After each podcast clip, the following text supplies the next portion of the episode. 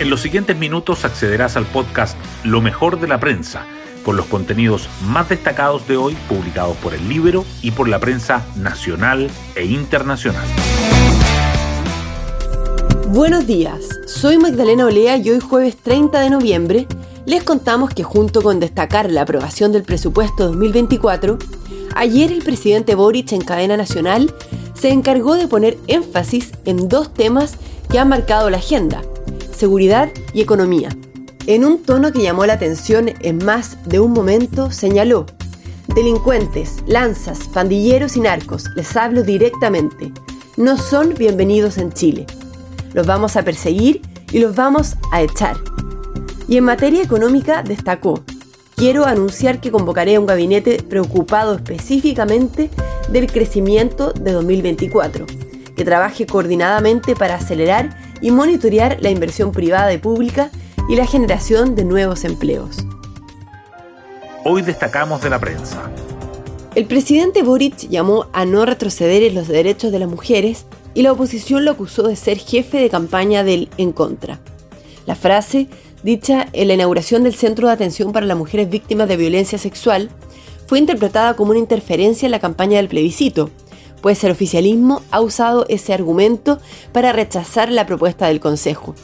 A eso se suma una publicación de la Segegov en las redes sociales que recalcaba que no habrá un nuevo proceso constitucional si gana el en contra. La oposición critica, además, la agenda de anuncios previos a la elección. El daño de la delincuencia a la economía casi se duplica en 10 años y los privados asumen el mayor costo.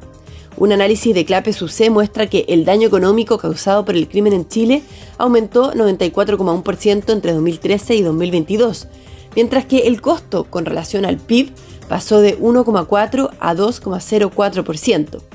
Por otra parte, el mea culpa de Boric por el rol que jugaron como oposición en materia de seguridad generó reacciones encontradas en el oficialismo. El Frente Amplio y el Socialismo Democrático lo consideraron necesario, pero el Partido Comunista se distanció. El Servicio de Impuestos Internos se querella contra Facto por facturas falsas por casi 13 mil millones de pesos. La acción legal se presentó contra Daniel Sauer, vinculado al caso Audio, y sus socios en la firma del factoring, investigada por apropiación indebida y estafa en causa previa a la abierta tras la filtración de la conversación donde el empresario habla por presuntos sobornos con los abogados Luis Hermosilla y Leonardo Villalobos. El Servicio de Impuestos Internos ha actuado apresuradamente, respondió Sauer.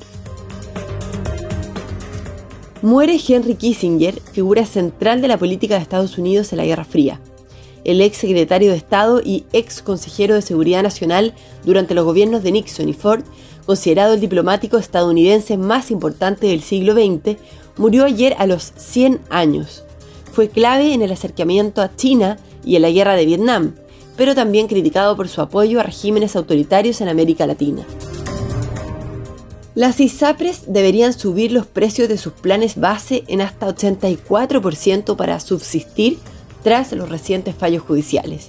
La Superintendencia de Salud modeló cuatro escenarios de alza de precios para que las aseguradoras logren un equilibrio financiero operacional sin considerar la mutualización. Mientras tanto, el gobierno baraja alternativas a la ley corta. Muere Luis Bates, ex ministro de Justicia de Ricardo Lagos y ex presidente del Consejo de Defensa del Estado.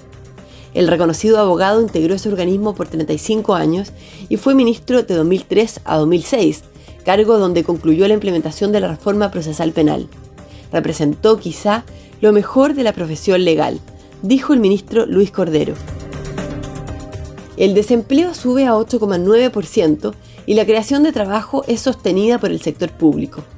La tasa de desocupación subió 0,9 puntos porcentuales en un año, pues el alza de la fuerza de trabajo de 3,1%, fue mayor a la de las personas ocupadas, 2,1%. Casi la mitad de los empleos creados en los últimos 12 meses son públicos. Bueno, yo me despido, espero que tengan un muy buen día jueves y nos encontramos mañana en un nuevo podcast, Lo mejor de la prensa.